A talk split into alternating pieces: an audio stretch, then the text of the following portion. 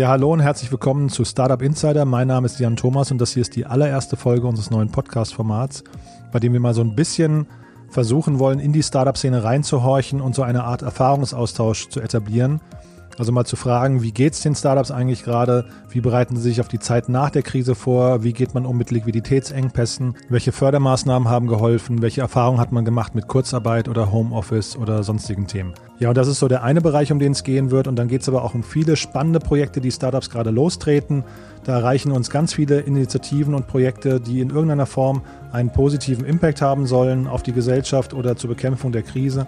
Und auch da möchten wir mit den Unternehmern sprechen, möchten wir nach ihren Erfahrungen fragen, möchten fragen, welche Unternehmen solche Initiativen vielleicht noch starten könnten, was gut gelaufen ist und was schlecht gelaufen ist, wie man sie unterstützen kann. Und zu guter Letzt möchten wir mit anderen Experten sprechen, also zum Beispiel Investoren oder Rechtsanwälten oder MA-Beratern, Politikern und so weiter. Einfach weil wir so ein Gesamtstimmungsbild zeichnen wollen und weil wir auch möglichst viele Impulse zur Bewältigung der Krise zusammentragen möchten. Ja, und in der ersten Folge haben wir gleich vier spannende Gäste, die alle sehr unterschiedlich auf die Krise reagiert haben und die Krise sehr unterschiedlich wahrnehmen. Und den Anfang macht Tim Koschella hier aus Berlin. Er ist Gründer und Geschäftsführer von Kaizen, einem AdTech-Unternehmen. Ich freue mich sehr, dass du da bist. Hallo Tim. Hi Jan. Ich freue mich auch da zu sein. Tim, bevor wir richtig einsteigen, kannst du dich mal kurz unseren Hörern vorstellen? Ja, gerne, gerne. Also ich bin seit äh, 2008 in der Gründerwelt äh, unterwegs. Ich habe damals nach dem Studium ähm, eine E-Learning-Plattform mit einem Kommilitonen zusammen gegründet. Äh, die Firma heißt Lecturio, ähm, sitzt in Leipzig, wo ich auch studiert habe. Und ich bin dann 2011 nach Berlin gekommen, habe mit ähm, damals mit Jan Beckers und Hanno Fichtner und Hendrik Rawinkel und Ruben Hass zusammen die Hitfox Group gegründet, ähm, aus der dann ähm, Applift unter anderem hervorgegangen ist, eine Firma, die ich äh, sechseinhalb Jahre mit aufgebaut äh, und als CEO geleitet habe. Und seit jetzt äh, anderthalb Jahren äh, habe ich was Neues gestartet. Kaizen heißt die Firma. Und äh, ja, wir bauen Werbetechnologie für Mobile äh, In-App Advertising. Mhm. Kannst du das nochmal ein bisschen konkretisieren, also nochmal kurz erklären, wie sich Kaizen genau aufgestellt hat? Ja, also im Prinzip kann man sich das vorstellen wie eine Enterprise-Software. Ähm, wir haben ein Software-as-a-Service-Geschäftsmodell. Ähm, unsere Kunden sind App-Developer oder Agenturen und die lizenzieren unser Produkt, um äh, Werbung in Apps weltweit ähm, über eine Echtzeit Realtime Bidding Engine äh, einzukaufen. Mhm.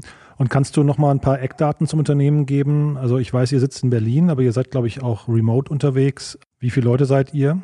Ja, wir sind äh, knapp 30 Leute, wovon äh, 22 äh, ungefähr im äh, Softwareentwicklungs- und Produktteam sind.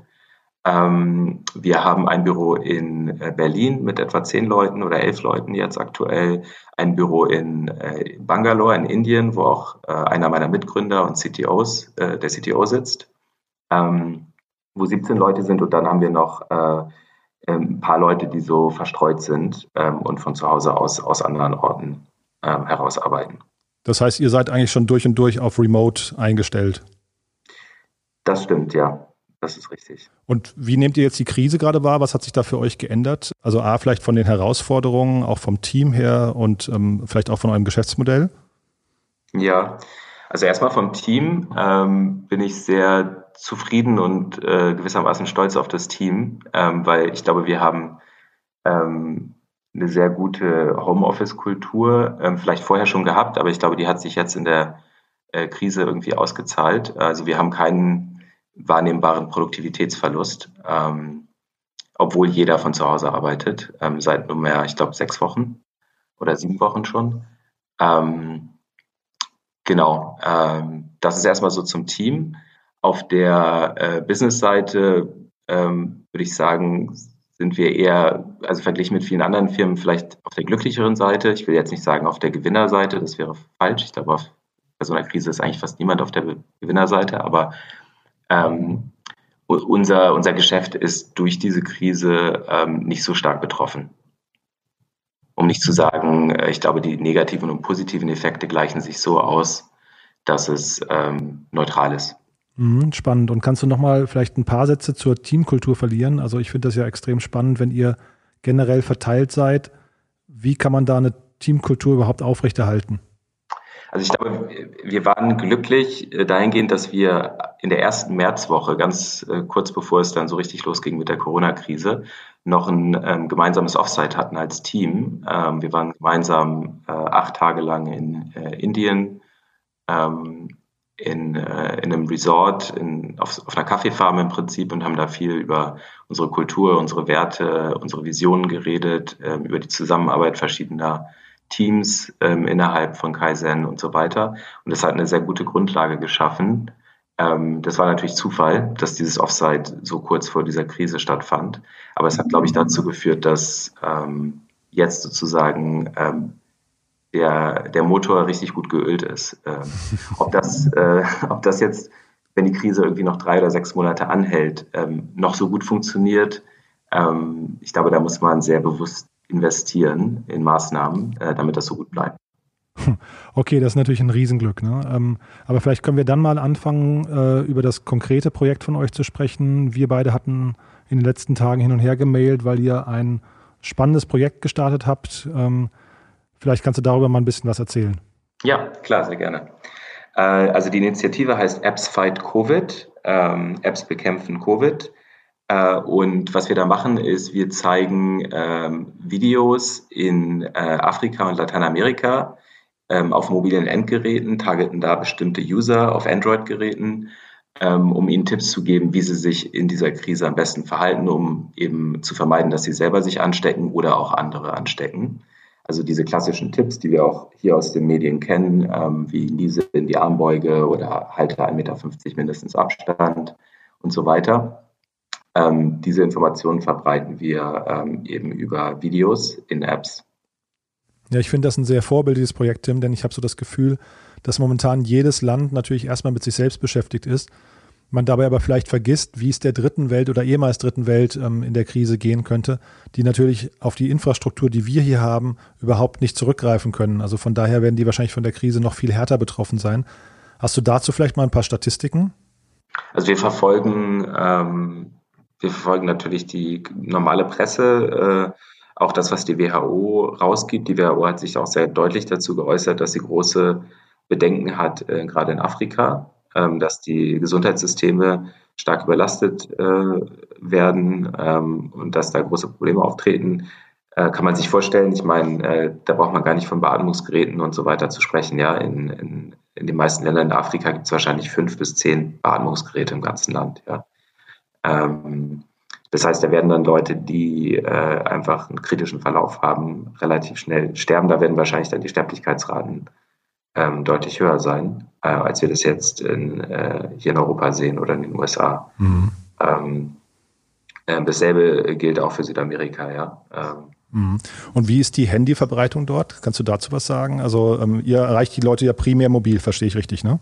Genau, richtig, auf ihrem Handy. Äh, und es muss ein internetfähiges Handy sein, mhm. ähm, also ein Smartphone. Die, ähm, äh, die Verbreitung ist sehr unterschiedlich. Also ich habe jetzt äh, nicht nochmal die genauen Zahlen im, im Kopf, aber ähm, die pendelt so zwischen im niedrigsten Fall 20, 25 Prozent äh, Marktpenetration auf die Einwohnerzahl gerechnet, mhm. bis zu über 50. Ähm, das kommt dann sehr aufs Land an. Äh, also so Länder wie Somalia oder so, ähm, die wirklich sehr arm sind, auch vom, also ein sehr niedriges Durchschnittseinkommen haben, mhm. natürlich eine deutlich äh, kleinere ähm, Durchdringung. Aber ähm, so Länder wie Südafrika oder so haben beispielsweise über 50 Prozent. Jetzt sammelt ihr primär Geld, habe ich richtig verstanden. Ne? Ihr, ihr, sucht, äh, ihr müsst das Inventar selbst einkaufen. Vielleicht kannst du da mal kurz ähm, erzählen, wie das vonstatten geht, ähm, ob ihr daran was verdient, ähm, wie der Prozess ist und wer euch vielleicht unterstützen kann. Ja, sehr gerne. Also äh, zu, zur, zu, zu, der einen Frage, verdienen wir was dran? Nein, natürlich nicht. Mhm. Ähm, wir legen drauf, also wir zahlen die ganzen Serverkosten, wir stellen unsere Software äh, kostenlos bereit. Es gibt ein Team bei uns in, der, in Kaizen, die sich als äh, Freiwillige gemeldet haben, das ganze Projekt zu managen, die das auch teilweise ähm, am Wochenende machen, ähm, teilweise abends, teilweise auch während der Arbeitszeit. Ähm, und im Prinzip brauchen wir Geld, um diese Werbeeinblendungen zu kaufen, weil das über einen elektronischen Markt äh, passiert, so ähnlich wie eine Börse. Mhm. Und ähm, genau, um das eben zu finanzieren, das ist zwar nicht besonders teuer, weil eben Werbeeinblendungen in äh, Drittweltländern günstig sind. Mhm. Ähm, deswegen können wir mit relativ wenig Geld eine sehr, sehr große Reichweite erzielen. Aber wir kommen nicht drum herum, dieses Werbeinventar einkaufen zu müssen, wenn wir jetzt nicht mit Tausenden von individuellen App-Publishern äh, sprechen wollen und die alle einzeln überzeugen, was mhm. äh, nicht realistisch ist, dass das funktioniert. Ähm, dementsprechend ja, ähm, sind wir auf Spenden angewiesen und über unsere Webseite appsfightcovid.kaizen.io äh, kann man auch Kleinstspenden ähm, beitragen, also ab 5 US-Dollar über PayPal. Mhm, super, aber ich habe auch ähm, gelesen in eurer Pressemeldung, dass also relativ viele namhafte Unternehmen, unter anderem aus Berlin, äh, schon größere Summen gespendet haben. Von daher vielleicht vor allem auch der Aufruf an Unternehmen, sich bei euch zu melden und vielleicht in irgendeiner Form das zu unterstützen. Ja, das wäre super. Da freuen wir uns. Mhm. Und wenn man das jetzt adaptieren wollte, Tim, ähm, kannst du vielleicht noch einmal kurz erzählen, wie so der Prozess bei euch war am Anfang? Also was hat euch dazu gebracht und wie kompliziert war das auch, diesen, dieses Projekt bei euch zu etablieren? Ja, ich glaube, nicht jeder ist jetzt in der Situation, dass er mit seinem Kernprodukt ähm, vielleicht einen großen Beitrag leisten kann. Ähm, bei vielen Firmen ist es, äh, ist es aber möglich. Ähm, und auch wir haben am Anfang gedacht, naja, wir äh, wir haben eine, eine, eine Werbeplattform. Ähm, was hat das mit, äh, mit Covid-19 zu tun? Und äh, wenn man dann mal ein bisschen mehr nachdenkt ähm, und einen kreativen Anwendungsfall findet, dann können, glaube ich, sehr, sehr viele Produkte und Dienstleistungen ähm, schon, äh, schon einen Beitrag leisten. Und wir sind halt einfach, wir haben halt gesagt, wir würden gerne etwas machen mit dem Kernprodukt und den Kernfähigkeiten, die uns als Firma auch auszeichnen. Und das heißt, der Prozess ging, äh, wie lange hat sowas gedauert, bis, bis man sowas dann auf die Straße bringt, äh, von Idee bis hin zu äh, tatsächlichem Launch? Du sagtest gerade, die Pressemeldung kam eigentlich erst zwölf Tage verspätet, nachdem das ganze Projekt schon lief. Ja, verspätet oder äh, bewusst etwas später ähm, äh, erst, erst geteilt, weil wir natürlich auch äh, Validierung haben wollten. Wir wollten erste Sponsoren an Bord haben. Wir wollten sehen, dass es technisch alles gut funktioniert. Äh, wir mussten die Seite aufsetzen, auf der man die ganzen Informationen live verfolgen kann. Ähm, das hat natürlich ein paar Tage gedauert. Ähm, bei uns war das von der Idee bis zur Entscheidung, glaube ich, drei Tage.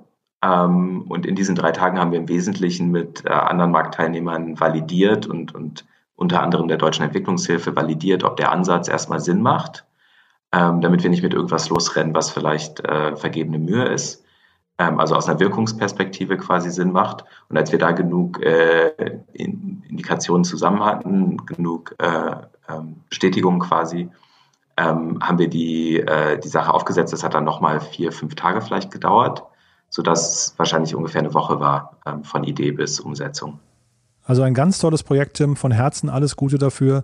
Ich drücke euch die Daumen und wir werden natürlich alle Kontaktdaten von euch und auch den Link zur Kampagne in irgendeiner Form bei uns auf der Webseite veröffentlichen, in den Show Notes oder so.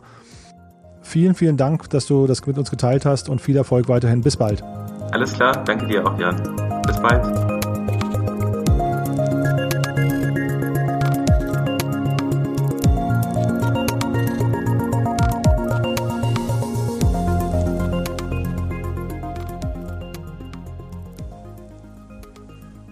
So viel also zu Tim Koscheller von Kaizen hier aus Berlin. Ein großartiges Projekt. Vielleicht könnt ihr alle ein bisschen Werbung dafür machen und dafür sorgen, dass dieses Projekt entsprechend erfolgreich werden kann.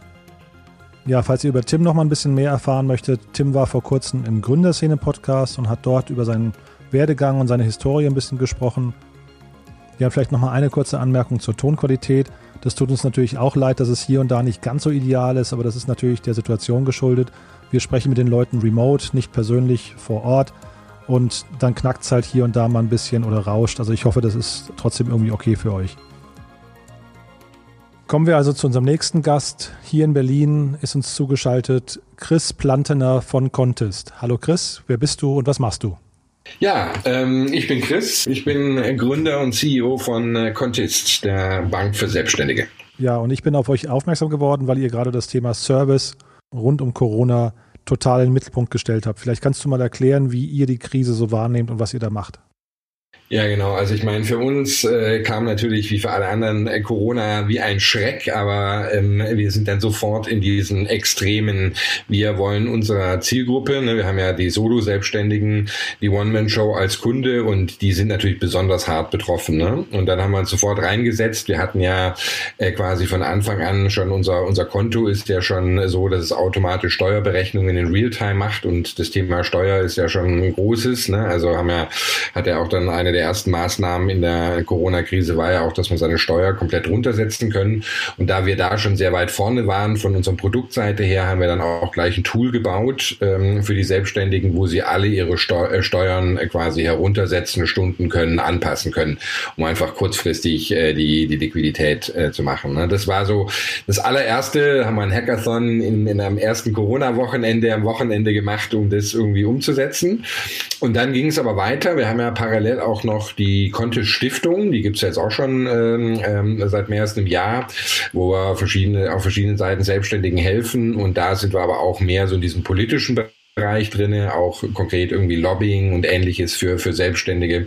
Und da haben wir jeden Tag eigentlich, seitdem das so die Corona-Krise angefangen ist, jetzt Webinare gemacht. Ähm, unter anderem irgendwie halt mit, mit, mit Members of the Parliament, hier äh, Johannes Vogel, ähm, wo es dann ganz darum, konkret darum ging, die Maßnahmen der Regierung, äh, ne, wenn sie live beschlossen sind, zu kommentieren und sowas. Und da hatten wir irgendwann an einem Tag, glaube ich, äh, 2000 äh, live äh, äh, Zuhörer. Ähm, das ist für unsere Verhältnisse schon sehr gut.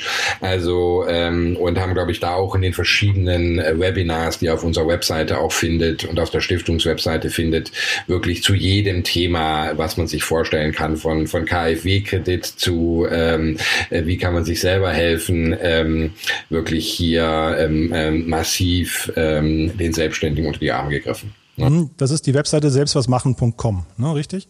Das ist die Selbstmachung und Contest-Stiftung ähm, äh, äh, und dann auf Contest, wenn man auf Contest.com geht, dann wird auch äh, oben dran dann gleich äh, eingeblendet Link zu Corona, ähm, zu Corona-Hilfe und da haben wir dann auch eine Unterseite gebaut, wo wir alles zusammen äh.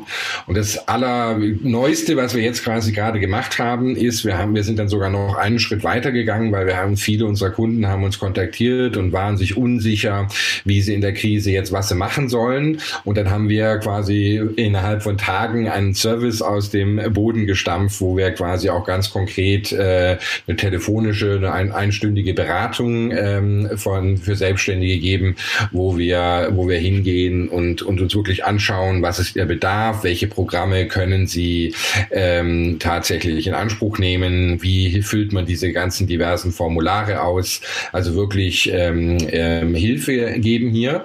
Und was jetzt noch oben drauf kommt, äh, das, die erste Welle der, der ganzen Hilfsprogramme ist ja vorbei, aber, aber jetzt ähm, äh, kommen viele und fragen sich auch so, hm, habe ich die Hilfe eigentlich äh, wirklich, ähm, durfte ich sie überhaupt beanspruchen? Und äh, wir helfen auch im Endeffekt bei der Dokumentation und auch bei der, wir hatten auch schon äh, Kunden, wo wir dann quasi im Endeffekt gesagt haben, komm, äh, gib's lieber wieder zurück, äh, damit du nicht in rechtliche Probleme down the line kommst, Leute, die es eigentlich gar nicht wirklich irgendwie notwendig haben. Also wir, wir helfen in jeglicher Art Art von Lage, wenn es um irgendwie die Finanzen für Selbstständige geht. Ne?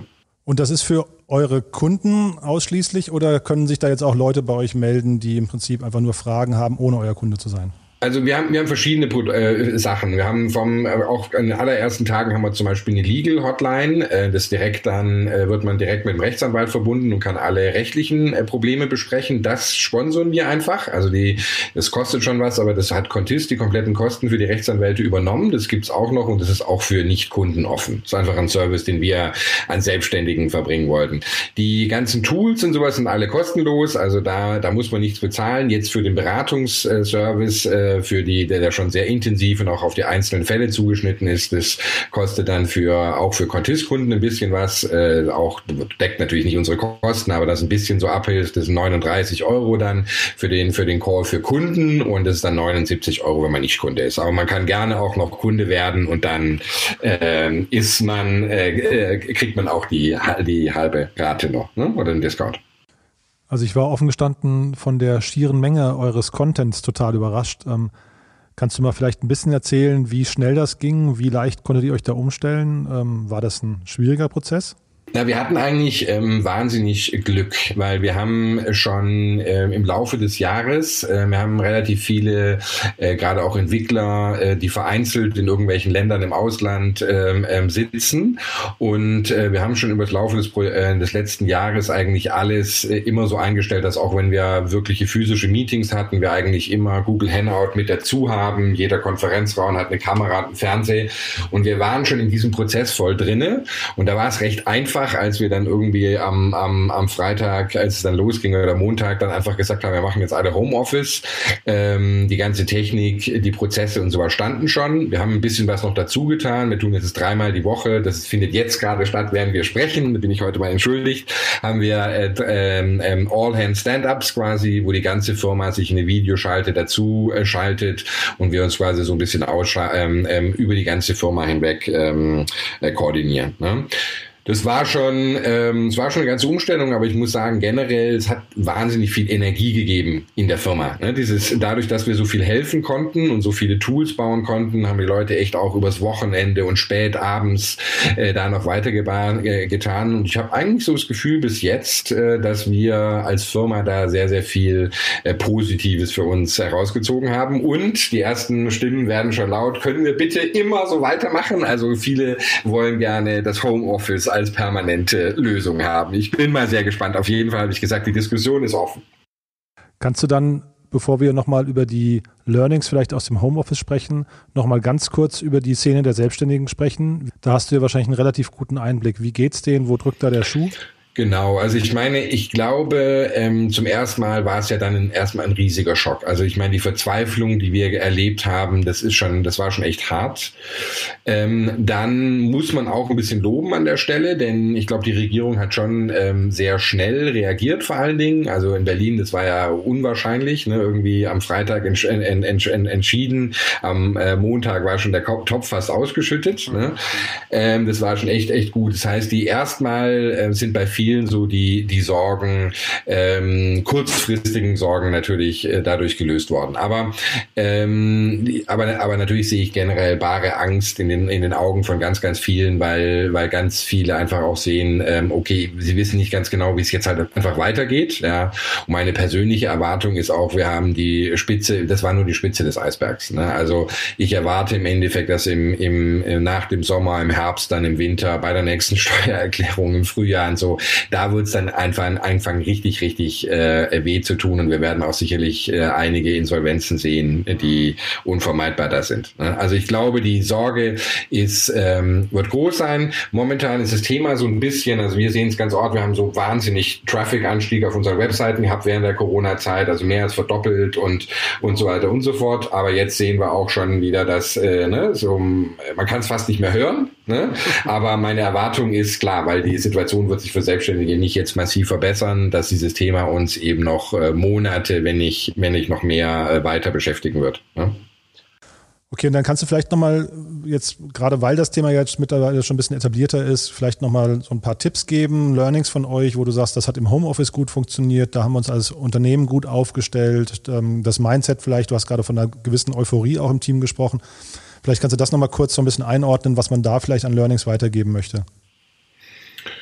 Genau, ich meine, das, man kann es vielleicht nicht mehr unbedingt alles nachmachen, aber ich glaube schon, dass wir uns sehr, sehr stark auch als Firma äh, darauf äh, konzentriert haben, zu helfen in erster Linie. Und da ging es uns jetzt nicht in erster Linie darum, irgendwie äh, Geld zu verdienen oder, oder sonst irgendwas, sondern wirklich zu helfen. Ich habe, ich glaube, in so einer Krise, wenn äh, alle Menschen suchen nach Möglichkeiten, was zu tun und zu machen, und dadurch, dass wir uns als Firma wirklich darauf konzentriert haben, habe ich auch so das Gefühl, dass viele diese ersten Wochen der Krise eigentlich als äh, für sich positiv ähm, ähm, mitnehmen werden, weil sie irgendwie, ne, they made a difference, we made a difference. Ne?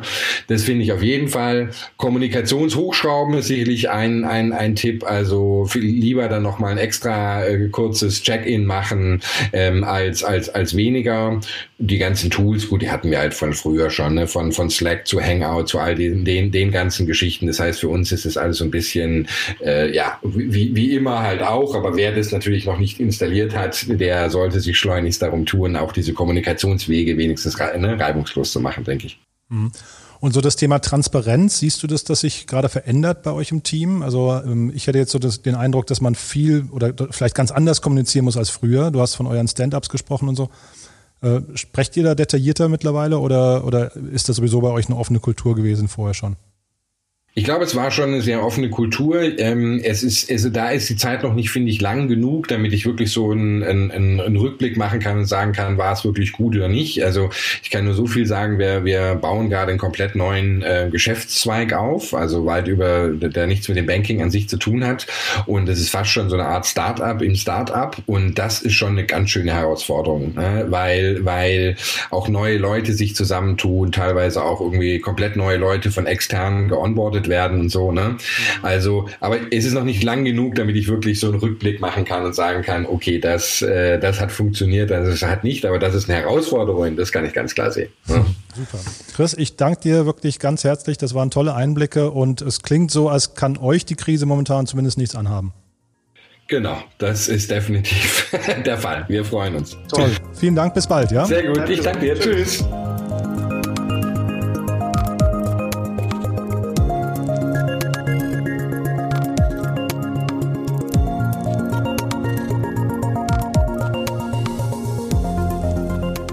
Ja, so viel also erstmal zu Chris Plantener von Contest hier in Berlin. Und bevor wir gleich rüberschalten nach Hamburg zu Julia Freudenberg von der Hacker School, vielleicht noch eine kurze Anmerkung. Wir würden also gerne auch ein paar Themen äh, ansprechen, die nicht ganz so gut funktionieren. Also wenn jemand zum Beispiel Erfahrung hat mit Kurzarbeit oder mit Entlassungen oder mit einer drohenden Insolvenz oder fehlender Liquidität also solche Themen würden wir gerne auch besprechen, denn das sind ja Themen, die momentan relativ viele Leute tangieren und je mehr Erfahrung wir sammeln können, umso leichter wird es vielleicht auch für andere. Also vieles hat ja so eine inspirierende Wirkung. Und deswegen das Gleiche auch im Positiven, wenn also jemand gerade besonders positive Erfahrungen gemacht hat, zum Beispiel eine Finanzierungsrunde in der Krise abgeschlossen hat oder eine neue Methode der Kundenansprache gefunden hat oder auch einen erfolgreichen Pivot hingelegt hat. Also solche Themen würden wir hier gerne präsentieren. Schreibt uns gerne. Auf unserer Webseite startupinsider.de findet ihr das Kontaktformular. Dort könnt ihr Vorschläge einreichen. Und wenn ihr schon mal da seid, am besten gleich auch unseren täglichen Newsletter abonnieren. So, genug der Vorrede. Ich freue mich auf unseren nächsten Gast. Wir schalten rüber nach Hamburg zu Julia Freudenberg von der Hacker School. Hallo Julia. Hallo Jan Thomas. Ähm, Julia, ähm, vielleicht kannst du dich mal vorstellen und zwar so vorstellen, als gäbe es noch kein Corona. Vielleicht kannst du erstmal so den Vor-Corona-Pitch ähm, mal, wenn du Leute auf Partys getroffen hast oder so. Was macht die Hacker School? Das Geile ist, der ist eigentlich fast gleich. Also, ich sage immer, die Hacker School, ich leite die Hacker School. Die Hacker School ist ein, ein gemeinnütziger Verein, der Kinder und Jugendliche für Programmieren begeistern will und ihnen einfach Freude darauf äh, machen möchte, die Zukunft und Zukunftsberufe näher kennenzulernen. Und wir machen das immer in Zusammenarbeit mit Unternehmen, weil ich davon überzeugt bin, dass da die Kompetenz sind, sitzt, also komplett auch ohne Schulbashing. Äh, aber die haben halt einfach eine echt schwierige Zeit, wenn man in der Schule Programm, für Programmieren begeistern möchte. Das ist schon hardcore. Und deswegen haben wir gesagt, wir gehen über Unternehmen und machen geilen Scheiß mit den Kids. Mhm. Klingt total spannend. Ähm, äh, wahrscheinlich auch ziemlich nachvollziehbar, aber vielleicht kannst du trotzdem nochmal erklären, warum Kinder überhaupt oder Jugendliche programmieren lernen sollten. Mm, es kam gerade kurzfristig wieder eine Studie der OECD raus, äh, die zeigt, dass die Kinder heutzutage sich schon wieder fast nach den Berufen der Großeltern sehen. Also es kam ganz viel Lehrer und Rechtsanwaltsgehilfen und ganz, ganz viele Sachen, die einfach zukünftig keine Rolle mehr spielen. Und ich bin davon überzeugt, dass Begeisterung der Schlüssel zu jedem Lernen ist. Und wenn wir es schaffen, Kinder für Berufe zu begeistern, die in der Zukunft eine Rolle spielen werden und jeder Beruf wird in irgendeiner Form mit Digitalisierung zu tun haben, dann haben wir eine viel größere Chance, dass Kinder sich einfach auch den Realitäten stellen, die heute an der Tagesordnung sind, anstatt etwas antiquiert im Zweifelsfall wirklich nur aus Büchern zu lernen. Mhm. Und bevor wir jetzt gleich über Corona und die, die besonderen Herausforderungen nochmal sprechen in dieser Zeit, vielleicht nochmal, ich habe bei euch auf der Webseite gesehen, ihr richtet euch mit vielen Kursen derzeit, vielleicht auch wahrscheinlich auch vorher schon an, an Mädchen. Ähm, kannst du mal kurz beschreiben, wie der Unterschied ist, ähm, Mädchen und Jungs ähm, beim Thema Programmieren? Muss man Mädchen da mehr an die Hand nehmen? Wie ist die Begeisterungs-, das Begeisterungslevel? Äh, Gibt es da Unterschiede?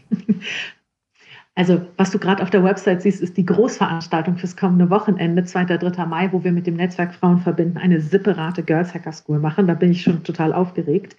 Wir sehen, dass bei uns in den Kursen sich normal, wenn wir nicht interagieren, 80 Prozent Jungs anmelden, wenig Mädchen, wenig sozioökonomisch benachteiligte Kinder.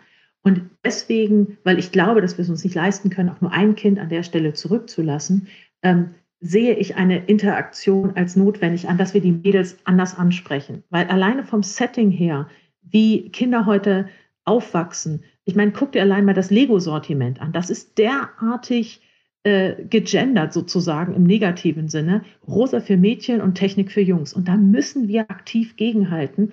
Weil auf der einen Seite haben wir die Bestrebung, Gleichberechtigung, Frauen und hey, komm, bleib nicht ewig zu Hause, arbeiten mit Kind. Ja, aber dann kommen diese ganzen Berufe, wo du wirklich sagst, na ja, okay, das ist keine Gleichberechtigung. Und daher, wenn wir Frauen dafür begeistert und enabled kriegen, sich wirklich was zuzutrauen und auch die Fähigkeiten, die ganz klar da sind, an der Stelle auszuleben, ist das ein riesiger Schritt in Richtung Gleichberechtigung und ich glaube auch für die Firmen super wertvoll, weil wir wissen alle, dass diverse Teams viel produktiver sind als monogeschlechtliche Menschengruppen. Mhm. Kannst du zu den Unternehmen, die euch da fördern, was sagen? Möchtest du was sagen ähm, oder ist das eher diskret? Ach, um Gottes Willen. Also ich, mein Ziel ist eigentlich, es muss uncool sein, nicht mitzumachen. Deswegen, wir haben wunderbare Unternehmenspartner, zum Beispiel Otto, da sind wir jetzt vor Corona gesprochen, da waren wir viermal im Jahr vor Ort mit bis zu 100 Kids. Ähm, wir machen es ja so, dass immer zwei ITler zehn Kids sind ein Kurs, bis zu zehn Kurse parallel, weil über 100 Kinder ist es mir zu laut. Aber ähm, da haben wir gesehen, welche Begeisterung das auch für die Ortonen bringt, so nennen sie sich, dass die auch ganz viele Kids aus den eigenen Reihen anmelden. Wir haben auch einen wundervollen Partner wie Lufthansa Industrial Solutions.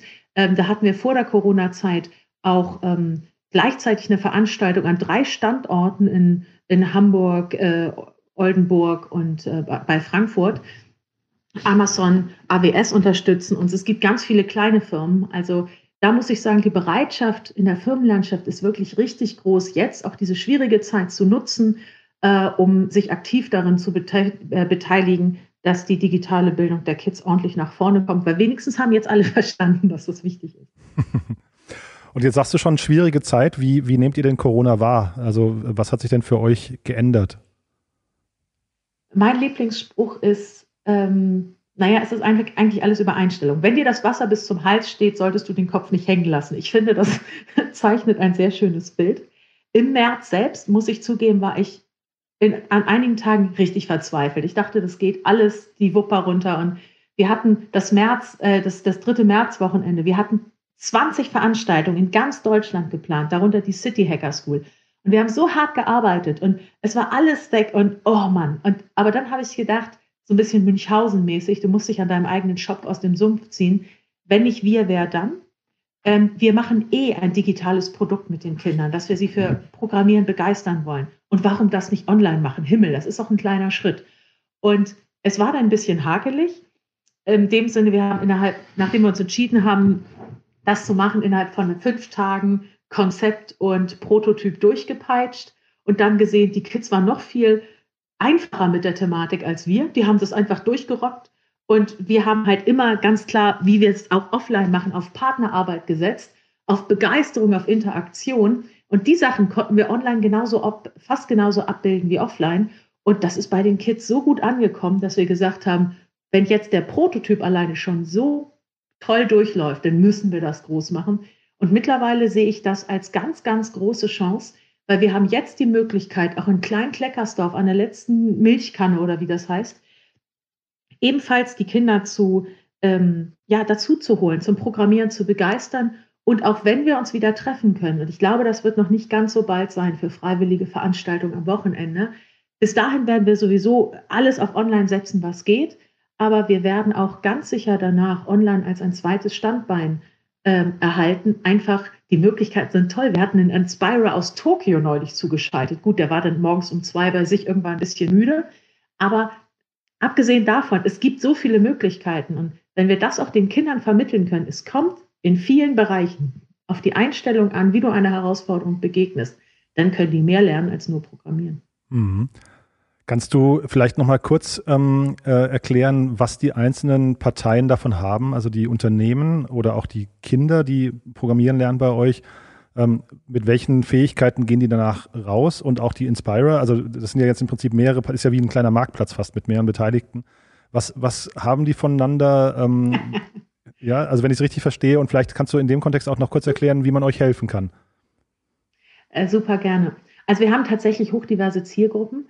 Die Kinder auf der einen Seite lernen das, was wir als 21st Century Skills be beschreiben, also äh, Kollaboration, Kooperation. Und sie lernen die Angst vor Unbekanntem, in diesem Fall die Nullen und Einsen, ähm, einfach mal beiseite zu lassen und einfach mal zu machen. Also diese Selbstwirksamkeit ist etwas, ähm, was ihnen was fürs Leben beibringen kann.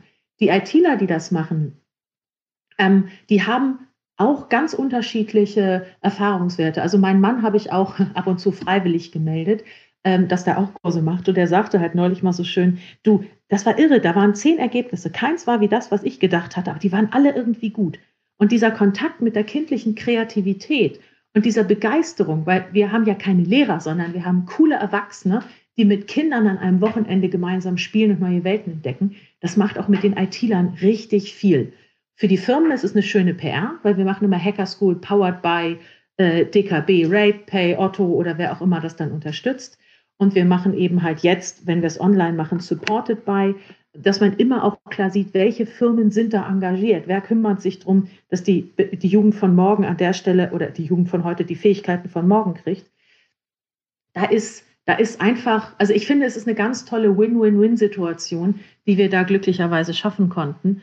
Und wie, man kann uns am besten damit helfen, dass man uns unterstützt, diese Idee größer zu machen. Also wir brauchen mehr Firmen, die Lust haben mitzumachen, ITler, die begeistert davon sind, die Kinder für die eigene Passion abzuholen und auch Eltern, die an der Stelle hoffentlich jetzt alle verstanden haben, wie wichtig es ist, dass die Kinder nicht nur anwenden können, sondern verstehen und steuern und Sachen wirklich nach vorne bringen. Ähm, das wäre toll. Geld hilft übrigens auch immer, aber das ist jetzt ein bisschen platt. Also Bekanntheit und Mitmachen ist das, was mir hilft, die Idee der Hacker School wirklich, wirklich groß zu machen. Also es klingt toll und wenn man dir zuhört, man hört auch raus, dass die Grundstimmung zumindest nicht mehr verzweifelt ist oder nicht, nicht äh, pessimistisch, sondern dass da wirklich für brennt gerade. Ähm, kannst du vielleicht noch mal kurz aus, ihr seid ja ein Verein ähm, äh, und mhm. es geht ja sehr viel gerade durch, durch die Presse, man, die Soforthilfemaßnahmen, die sich eben an verschiedene Unternehmensgrößen richten. Was heißt denn das eigentlich für Vereine? Ähm, bleiben Vereine da auf der Strecke? Seid ihr umso mehr angewiesen auf öffentliche äh, oder auf Fördergelder oder wie steht ihr gerade da? Also die Zeit ist krass, egal wie man es dreht.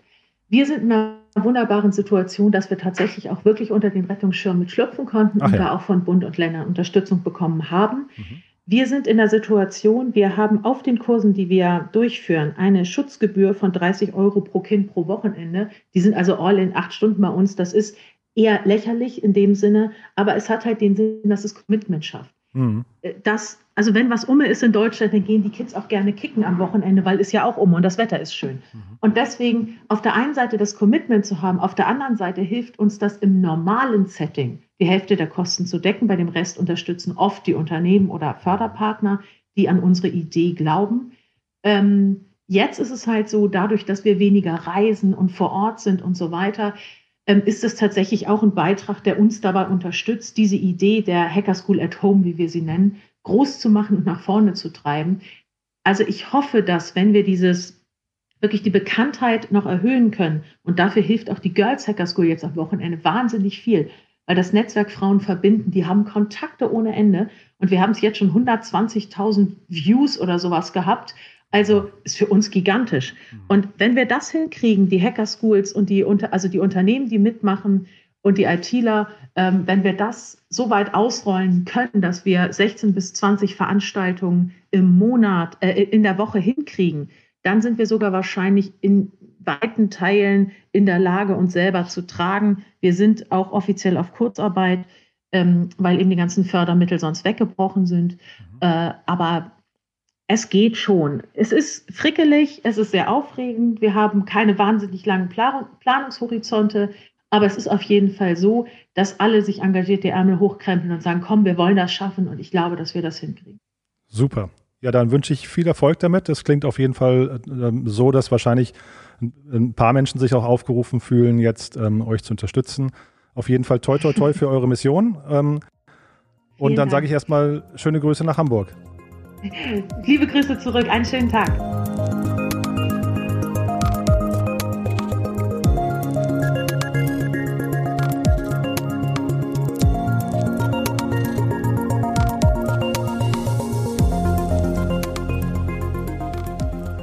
so viel also zu Julia Freudenberg von der Hacker School in Hamburg. Wir gehen zurück nach Berlin. Hier habe ich mich mit Paul Berg unterhalten. Paul ist Mitgründer der Jobplattform Good Jobs. Herzlich willkommen, Paul. Hi. Paul, kannst du mal ganz kurz, bevor wir einsteigen in die Besonderheiten der aktuellen Zeit, ähm, mal kurz erklären, was Good Jobs normalerweise macht? Ja, normalerweise sind wir eine Plattform für nachhaltige und soziale Arbeit.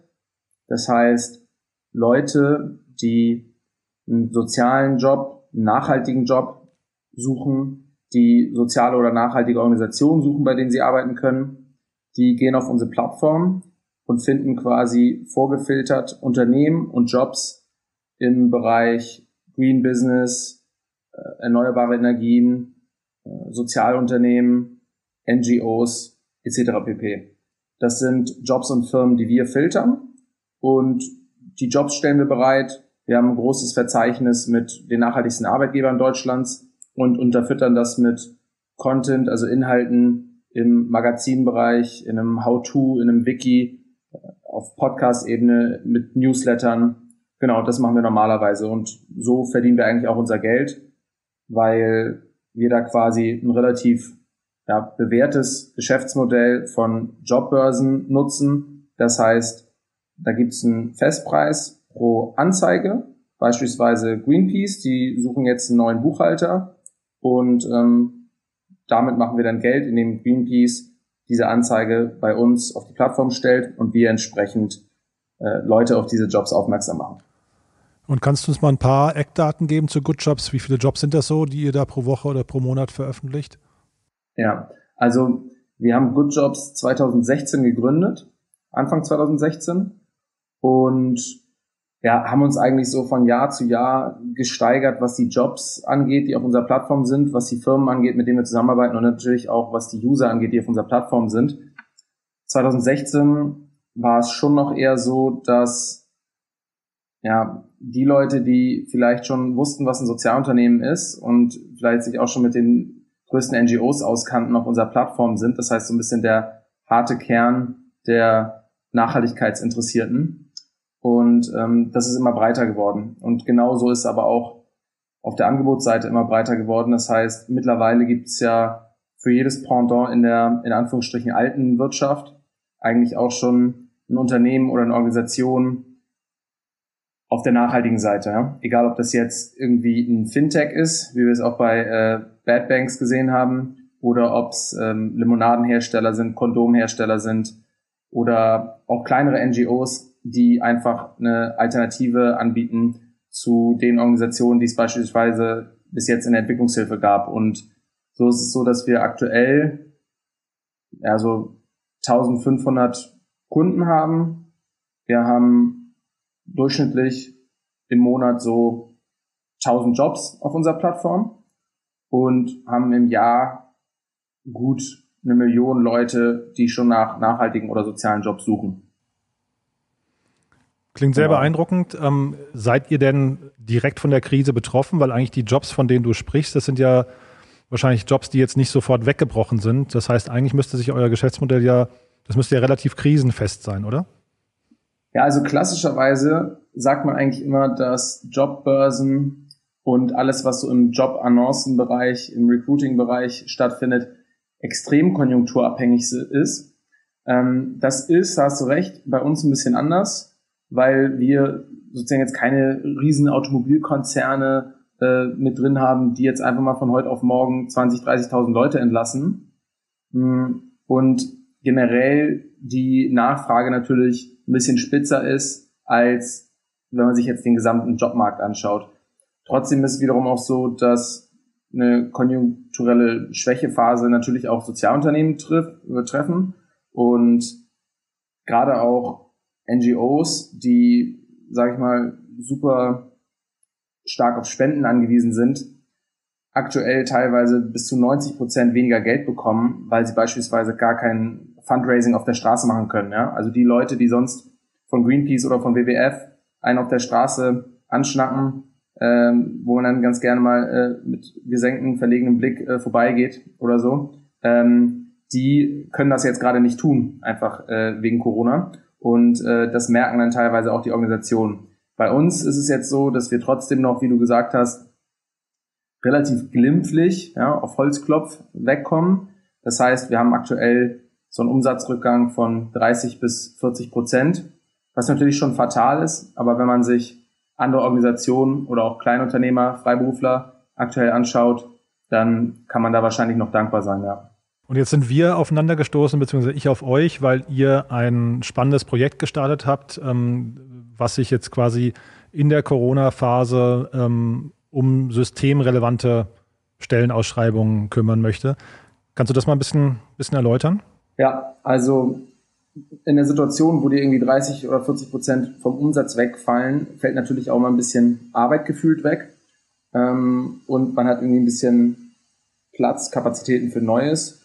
Und äh, ja, als es jetzt mit Corona irgendwie rund ging und auf einmal alle im Homeoffice waren, haben wir uns natürlich auch überlegt, was wir machen können. Und ähm, das ist in unserem Fall äh, relativ naheliegend. Wir sind ziemlich gut da drin, Organisationen und Jobsuchende zusammenzubringen. Also Leute, die tendenziell mal interessiert sind, eigentlich irgendwas Sinnvolles zu tun mit ihrer Zeit und damit im besten Fall auch noch Geld verdienen wollen. Und aktuell während dieser Corona-Zeit ist es halt so, dass viele Leute entweder ihren Job verloren haben, im Homeoffice mehr Zeit haben als sonst oder generell sich einfach stark engagieren möchten, weil das wissen wir ja auch, in äh, Krisenzeiten äh, fühlt man sich eigentlich immer besser, wenn man nicht nur tatlos zusehen muss, sondern irgendwie auch handeln kann. Und deswegen haben wir gesagt, okay, wir öffnen für den Zeitraum dieser Corona-Zeit unsere Good Jobs So dass wir eben nicht nur Organisationen aufnehmen und Jobs aufnehmen, deren äh, Kernziel in der Nachhaltigkeit oder im Sozialen liegen, sondern wir öffnen das und ähm, nehmen alle systemrelevanten Jobs mit ein. Das heißt, wenn man jetzt in einem Supermarkt arbeitet, äh, nehmen wir das mit auf, ähm, und zwar kostenlos. Ja, wenn du ein Erntehelfer bist, nehmen wir das auf, kostenlos. Wenn du dich irgendwie anders in der Landwirtschaft engagierst, natürlich auch.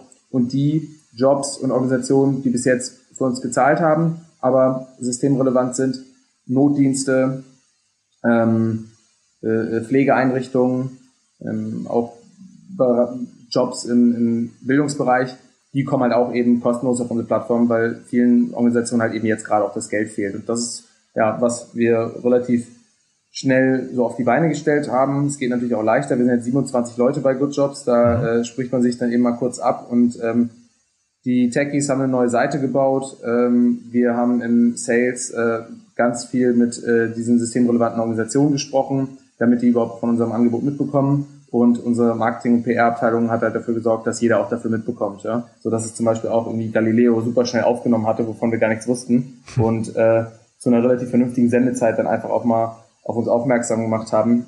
Ähm, und ja, das hat da geholfen, das ist das Projekt. Und wir haben da im Durchschnitt so 300 bis 400 Jobs ähm, auf, dieser, auf dieser Seite. Die Seite heißt Heldinnen gesucht und die Aktion halt eben auch. Und ähm, ja, haben teilweise äh, manche Jobs, ich glaube, wir hatten bei Alnatura oder bei Dance ähm, einen Lagerhelfer, jemanden, der hilft, ähm, Regale mit einzuräumen. Und da hatten wir innerhalb der kürzesten Zeit äh, 20.000 Aufrufe auf einem Job, ähm, was natürlich schon extrem ist, ja, weil so ein einzelner Job ist äh, so in SEO-Sprech ausgedrückt ziemlich Longtail, ja, also es ist ja ultra spitz. In welcher Stadt äh, suche ich einen Job, wann suche ich gerade einen Job und was soll dieser Job dann auch noch sein? Also es interessiert meistens äh, äh, nicht annähernd 20.000 Leute, beziehungsweise die klicken eigentlich nicht drauf. Und äh, da haben wir und auch die Organisation sich natürlich gewundert, aber auch gefreut, selbst wenn wir das jetzt nicht monetarisieren konnten, dass man immerhin irgendwie äh, helfen kann. Ne? Genau. Mhm. Und dann habt ihr ja wahrscheinlich, weil ich verstehe richtig, das ist quer durch die Bank, ähm, was ihr da anbietet, ähm, also über alle Branchen hinweg. Ähm, ähm, genau, also es gibt nicht in jeder Branche äh, systemrelevante Jobs, aber die, die es gibt, äh, die versuchen wir aufzunehmen, ja. Mhm. Und wo ist der Bedarf gerade am größten? Ähm, ja, das ist schwierig zu sagen, äh, weil natürlich die Klickzahl unterschiedlich ist. Äh, die, ne, die eine Organisation, die braucht mehr Leute, aber dafür vielleicht weniger spezifisch ausgebildet und andere Organisationen, die brauchen vielleicht Pflegekräfte, wo nicht jeder so von heute auf morgen mal eben sagen kann, gut, da habe ich jetzt Bock drauf, weil man halt eben eine bestimmte Ausbildung braucht. Ähm, ich würde schon sagen, dass aktuell oder beziehungsweise vor einer kurzen Zeit dieses Thema ähm, Landwirtschaft, Erntehelfer, das war ziemlich wichtig. Aber was wir auch gesehen haben, ist, dass eben äh, die Supermärkte eigentlich händeringend nach Leute gesucht haben. Und äh, da haben wir jetzt halt eben, äh, wenn man jetzt den, den Zahlen glauben möchte, äh, mit Abstand die höchsten Klickraten gehabt und damit auch die höchste Nachfrage. Ja. Mhm. Und kannst du, also kann man den Erfolg schon messen? Kannst du sagen, wie das, wie das angenommen wird und wie erfolgreich ihr Leute vermittelt? Ähm, Gibt es da ja. Statistiken? Also die Firmen, die bis jetzt über diese Aktion äh, nach Leuten gesucht haben, die sind alle happy. Die haben natürlich ihren Recruiting-Prozess auch ein bisschen verschlankt, äh, jetzt in der Krise, weil es halt eben schnell gehen musste. Und äh, ich glaube auch da die standardisierte Datenerhebung ähm, war da vielleicht dann eher äh, Prio 2 oder 3. Ähm, ist ja generell so, dass ähm, wir als Jobbörse nicht zu 100 Prozent sicherstellen können, dass jede Bewerbung, die über uns kommt, auch zweifelsfrei als Bewerbung über uns gekennzeichnet ist, weil teilweise Leute einen Job bei uns sehen, äh, sich die E-Mail-Adresse von dem HRler rausschreiben und dann irgendwie zwei, drei Tage später nochmal bewerben. Mhm. Ähm, man sieht aber äh, jetzt langfristig gesehen, dass wahrscheinlich ja 80 bis 90 Prozent unserer Kunden eigentlich auch bei uns Kunden bleiben, super zufrieden sind. Ähm, und äh, jetzt kurzfristig war das natürlich eine Aktion, die erstmal kostenlos war, aber da haben wir auch das Feedback bekommen, dass sich einfach äh, äh seit Placement auf unserer Plattform super viele Leute beworben haben. Und dann ist das quasi erstmal schon das Feedback, was uns äh, in erster Linie zufriedenstellt. Ähm, dieses Problem, was äh, oder diese diese Aufgabe, die viele Jobbörsen haben, genauer herauszufinden, wer sich wirklich wo wann bewirbt. Ähm, das machen wir eigentlich gerade noch auf freiwilliger Basis. Das heißt, wir haben einen Anmelde- bzw. einen Bewerberlink, den können äh, Jobsucher nutzen und äh, damit helfen die uns halt, weil wir dann halt zurückverfolgen können, dass äh, die Bewerbung bei uns einging. Ähm, ich würde aber nochmal sagen, die Bereitschaft dazu, die liegt aktuell bei 50 Prozent. Also viele Leute wollen es auch nicht, da ihre Daten quasi nochmal über, eine, über einen Vermittler laufen lassen. Das finden wir auch okay. Und äh, genau deswegen äh, schauen wir dann in den Gesprächen mit den jeweiligen Organisationen, wie happy die Personaler und die jeweiligen Verantwortlichen sind. Und da ist das Feedback bis jetzt äh, klasse, ja. Mhm. Klingt, klingt sehr spannend. Du hast eben gerade erzählt, es ging bei euch relativ schnell. Die Programmierer haben eine eigene Seite aufgesetzt ähm, oder ich glaube sogar mehrere Seiten, wenn ich das richtig verstanden habe. Ihr habt, glaube ich, mehrere mhm. URLs da draußen. Kannst du noch mal ganz kurz, weil ich finde, das ist ja genau die Inspiration, um die es geht, noch mal kurz erklären, wie ihr quasi aus der Krise, nämlich 30, 40 Prozent Umsatzeinbruch, dann quasi das Ganze gedreht habt in eine Chance und gesagt habt, okay, wir, wir nutzen es zumindest mal, um A, was Gutes zu tun, B, um unser Know-how irgendwie einzubringen und auch vielleicht, um Kunden dann für die Zukunft, für die Zeit nach Corona an uns zu binden. Kannst du ja. den Prozess nochmal ein bisschen, ein bisschen erläutern? Ja, also das, wir sind ziemlich äh, flach organisiert, sehr selbst organisiert, so ein bisschen als Vorbild äh, Frederic Laloux, die Thiel Organizations, das Thema Selbstorganisation äh, schon vor langer Zeit zur Brust genommen. Das heißt, bei uns ist nicht jeder nur eingeladen, sondern wird eigentlich auch streng aufgefordert, äh, selber zu denken, unternehmerisch zu handeln. Und in dem Sinne war es eigentlich schon so, dass ich glaube, nach dem ersten oder zweiten Tag im Homeoffice teilweise die Leute mich angerufen haben und gesagt haben, ey, wir müssen hier was machen. Ähm, es gibt jetzt da und da Nachfrage, ich habe mit dem und dem geschnackt, äh, können wir da nicht irgendwie was machen? Dann haben wir in kleinen Gruppen dazu einfach gebrainstormt. Das lief ziemlich organisch ab, eben weil wir das so ein bisschen in unserer DNA drin haben, dass irgendwie jeder selber nachdenkt und dass auch jeder das Gefühl hat, er kann wirksam sein.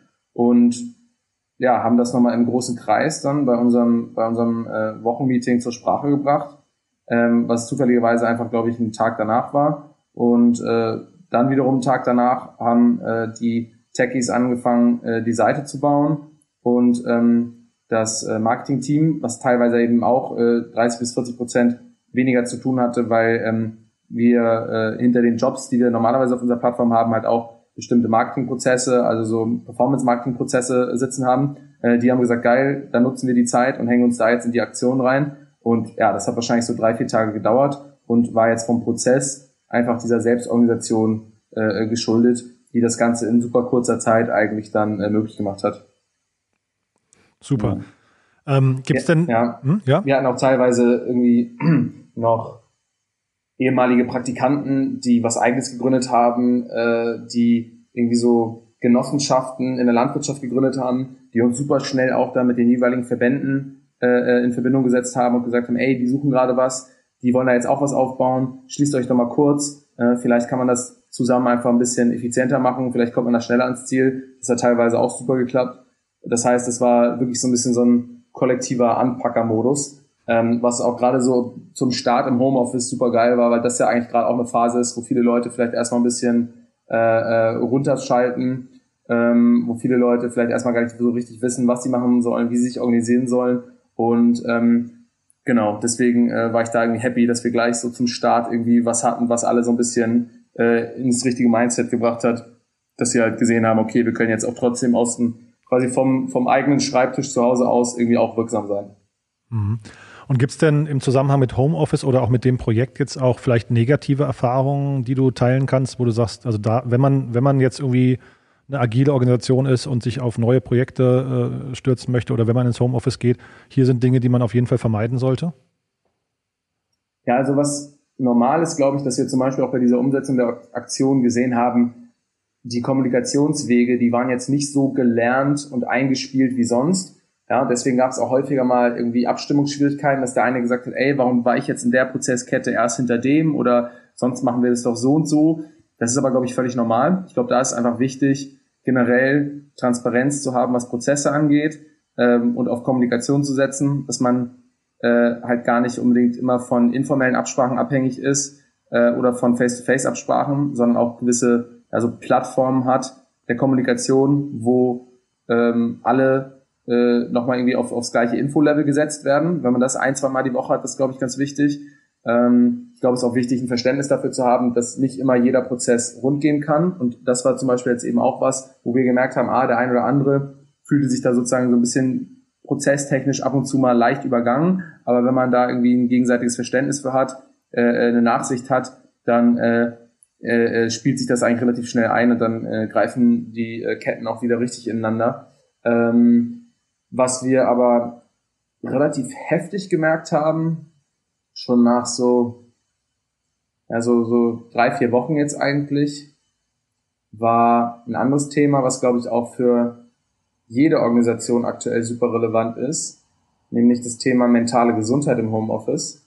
Mhm. Mm, das war ehrlicherweise eins, was ich zu Beginn stark unterschätzt hatte, weil es viele Leute gibt, gerade die Leute, die natürlich offen drüber sprechen, die sagen, hey, ich finde es aktuell, wenn ich ehrlich bin, gar nicht so schlecht. Ja, also ich kann meinen Tag selber einteilen. Ähm, Corona macht mir jetzt keine Angst, weil ich irgendwie nicht zu der Risikogruppe gehöre. Und ja, mal irgendwie drei, vier Wochen ein bisschen abschalten ist eigentlich ganz gut. Ähm, und ich dachte eigentlich auch, dass mehr oder weniger das so ein bisschen der, der Grundtenor war. Dann gab es zwei, drei Leute, die sich mal gemeldet hatten und aufgrund der Krise Angst hatten. Das ist aber auch was gewesen, wo ich gesagt habe, gut, das kann man teilweise dann argumentativ anhand von Zahlen, ja, wie es ja auch in den Medien passiert, ein bisschen eindämmen, weil man einfach sagt, okay, guck mal, das ist eventuell gar nicht so gefährlich und die Bundesregierung, die tut da auch gerade schon viel gegen. Ja? Äh, nach so ein, zwei Wochen gewöhnt man sich auch an so einen Umstand. Aber was halt super heftig ist, ist, dass es halt so einen Faktor gibt, dass alle Leute im Homeoffice natürlich viel mehr mit sich selber zu tun haben, viel mehr auf sich selber schauen viel weniger Ablenkung haben, weniger soziale Kontakte, die einem ja unfassbar viel Halt geben, unfassbar viel positives Feedback geben.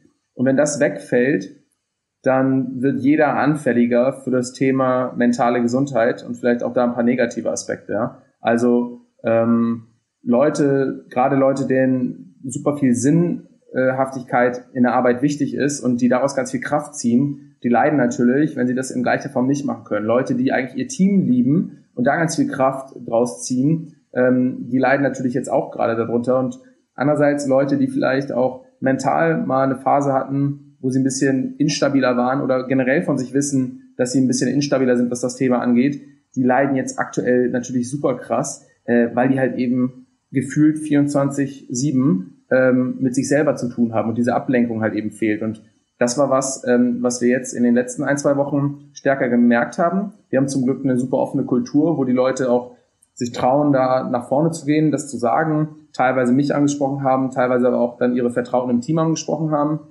und wo man dann so einer nach dem anderen gemerkt hat, ah krass, das ist jetzt nicht nur ein Thema von ein, zwei Leuten, sondern es betrifft vielleicht mal irgendwie vier, fünf Leute jetzt in kurzer Zeit bei Good Jobs. Und da haben wir dann darauf reagiert und gesagt, hey, wir haben jetzt hier eine Vertrauensperson, die hat zum Glück auch schon bei uns im HR Aufgaben übernommen, die ähm, äh, hat sich in dem Bereich auch schon weitergebildet und die ist jetzt irgendwie Vertrauensansprechpartnerin, die unterschreibt, das haben wir jetzt erstmal so ein bisschen hemdsärmlich äh, äh, ähm, gefreestylt, die unterschreibt eine Vertraulichkeitserklärung, da können sich Leute dran wenden. Das ist auch schon mal wichtig, glaube ich, dass man das so ein bisschen institutionalisiert und irgendwie auch von, von der Unternehmensseite, von der Strukturseite zeigt, ey, wir nehmen das Thema ernst. Und je stärker das nämlich wahrgenommen wird, dass dieses Thema irgendwie ernst genommen wird, desto eher trauen sich halt auch Leute, ähm, offen damit umzugehen, äh, darüber zu erzählen. Und ähm, das ist natürlich einer der größten Faktoren, was das Thema angeht, irgendwie Depression, mentale Gesundheit. Die meisten Leute haben Angst davor, dass es stigmatisiert wird ähm, dass äh, Leute es zu banal finden und sagen, ja, dann geh halt mal raus an die schöne Sonne, ja, und dann wirst, bist du auch wieder glücklich. Mhm. Ähm, und das ist dann halt so ein Teufelskreis und den kann man eigentlich nur dadurch unterbrechen, wenn man halt eben darüber spricht. Ja, und das war ein ganz, ganz krasses Thema, was wir jetzt in den letzten Wochen hatten, was wir, glaube ich, ganz gut, äh, wo, wo wir als Organisation eine coole Antwort drauf gefunden haben, aber wo ich mir echt äh, Sorgen mache, äh, dass das in größeren Unternehmen und in Unternehmen, die jetzt weit weniger transparent, selbst organisiert und vielleicht auch so vertraut miteinander arbeiten, dass das einfach ein Riesenfaktor ist ähm, und äh, einfach super viele Leute gerade äh, ja richtig krass leiden. Mhm. Und das Thema ist, glaube ich, auch relativ äh, äh, unterpräsent noch, wenn man sich jetzt mal so die ähm, eingängigen äh, größeren Medien anschaut, egal ob es äh, Fernsehen, Podcasts, Zeitungen ist, äh, so dieses Thema mentale Gesundheit in der Quarantäne, das wird, glaube ich, heute noch ziemlich stiefmütterlich behandelt. Ja, also ich bin jetzt tatsächlich ganz überrascht, dass du so ausführlich darüber sprichst, denn ähm, wir haben ja so einen täglichen Newsletter, wo wir unglaublich viele Medien äh, scannen und tatsächlich ist es so, dass dieses Thema eigentlich relativ unterrepräsentiert ist. Was bedeutet das jetzt quasi für andere Unternehmen? Also sensibler sein, auf Mitarbeiter zugehen, hast du gesagt, ähm, äh, durchaus einen offiziellen Ansprechpartner schaffen. Wie, mhm. wie viele Gespräche kann so eine Person pro Woche führen oder auf wie viele Mitarbeiter braucht man eine Person oder eine halbe Stelle und was kann dann diese Person auch überhaupt tun? Also was sind dann dann quasi die Maßnahmen, die man ergreifen kann, außer jetzt zuzuhören? Mhm. Ähm, also wie viele Vertrauenspersonen es für wie viele Mitarbeiterinnen geben muss, das kann ich sozusagen jetzt nach äh, zwei, drei Wochen eigener Erfahrung noch nicht sagen. Mhm. Ähm, ich glaube, es ist super wichtig, dass man überhaupt erstmal als ersten Schritt das Thema vielleicht von selber anspricht, weil das Leuten halt ganz stark hilft, wenn man nicht sozusagen als Betroffener sich melden muss und dann zum vielleicht äh, zur vielbeschäftigten Chefin, zum vielbeschäftigten Chef geht und mal vorsichtig anklopfen muss, sondern wenn das einfach äh, vom inneren Kern des Unternehmens selber angesprochen wird, auch in großer Runde angesprochen wird, weil man dann natürlich merkt, dass äh, sich da das Unternehmen, die Organisation selber solidarisiert mit allen Betroffenen, dass das Thema ernst genommen wird. Das ist, glaube ich, der wichtigste Schritt. Ähm, das ist auch einer, den man einfach kurzfristig umsetzen kann, egal wie transparent und offen bis jetzt die Kommunikationskultur in der jeweiligen Organisation war. Mhm.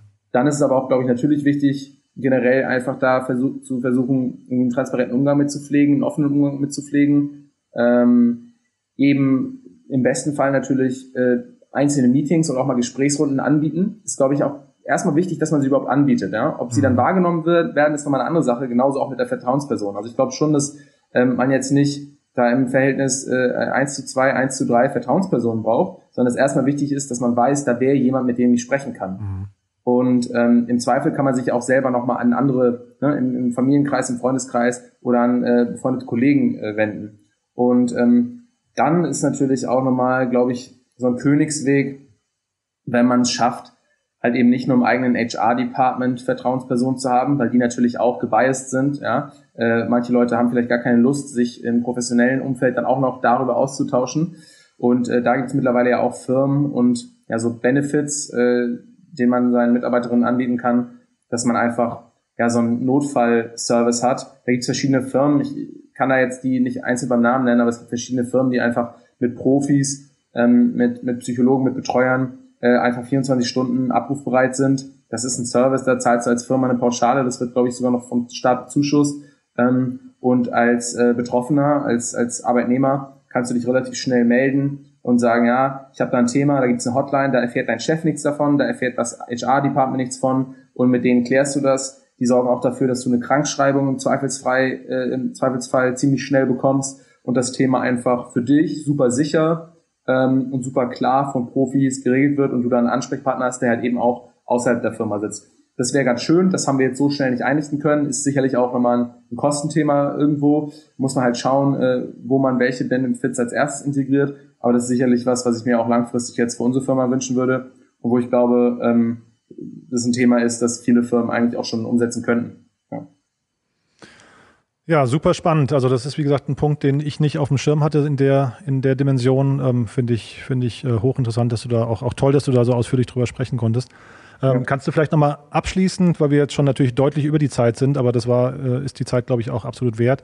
Ähm, Nochmal kurz vielleicht äh, beschreiben, wie man euch unterstützen kann. Gibt es Dinge, die ihr braucht? Ähm, sind es eher mehr, also wir sprechen jetzt im Podcast, ihr kriegt also quasi ein bisschen Aufmerksamkeit, aber braucht ihr, du hast von Galileo gesprochen, braucht ihr Presseaufmerksamkeit im großen Stil? Braucht ihr mehr Traffic? Braucht ihr mehr, ähm, weiß nicht, ähm, Unternehmen, die sich bei euch melden sollen? Was ist gerade der, der, das Bottleneck hm. für euch? Ähm, also Traffic haben wir eigentlich aktuell ziemlich viel. Ähm, da hatten wir noch nie mehr wenn es so weitergeht, dann sind das wahrscheinlich zwei Millionen Leute, die dieses Jahr auf Good Jobs einen Job gesucht haben. Was uns natürlich immer weiterhilft, sind nachhaltige oder soziale Organisationen, ähm, die mit uns zusammenarbeiten wollen. Das heißt nicht nur eben äh, Stellen über uns besetzen wollen, sondern vielleicht auch ähm, das Thema Nachhaltigkeit, soziale Themen in ihrer Organisation irgendwie nochmal anders kommunikativ vielleicht auch spielen wollen. Äh, wir gehen da super gerne in Dialog, auch mit Firmen, die vielleicht unseren Nachhaltigkeitskriterien noch nicht entsprechen. Das heißt, die Firmen, die sind zwar ausgeschlossen von vielen äh, Dienstleistungen auf unserer Seite, ähm, wenn jetzt aber eine Firma sagt, hey, warum bin ich eigentlich nicht nachhaltig, warum darf ich bei euch nicht irgendwie stattfinden, dann laden wir die herzlich ein, auch äh, auf anderen Plattformen ähm, so ein Thema zu diskutieren. Und das freut uns immer, wenn jetzt auch irgendwie ein großer Einzelhändler auf uns zukommt und sagt, hey, wir entsprechen noch nicht ganz euren Kriterien, können wir da aber nicht vielleicht mal ein Thema zusammen irgendwie äh, behandeln und da was machen. Äh, das kann im Zweifel auch fast jede Firma sein.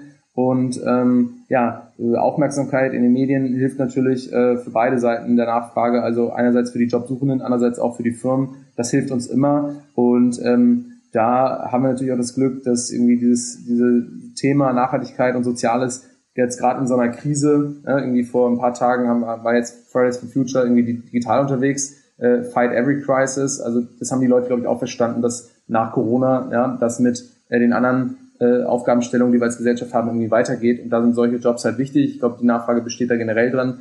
Äh, für uns wäre es jetzt wichtig, dass jeder halt eben, der vielleicht in entsprechenden Multiplika Multiplikatorstellen sitzt, egal ob bei in großen Medien oder entsprechend in irgendwelchen Konzernen, dass die darüber einfach nochmal nachdenken. Ähm, das ist, glaube ich, das Wichtigste. Und wenn die das tun, dann äh, ist meistens der Weg zu uns äh, auch gar nicht mehr so weit.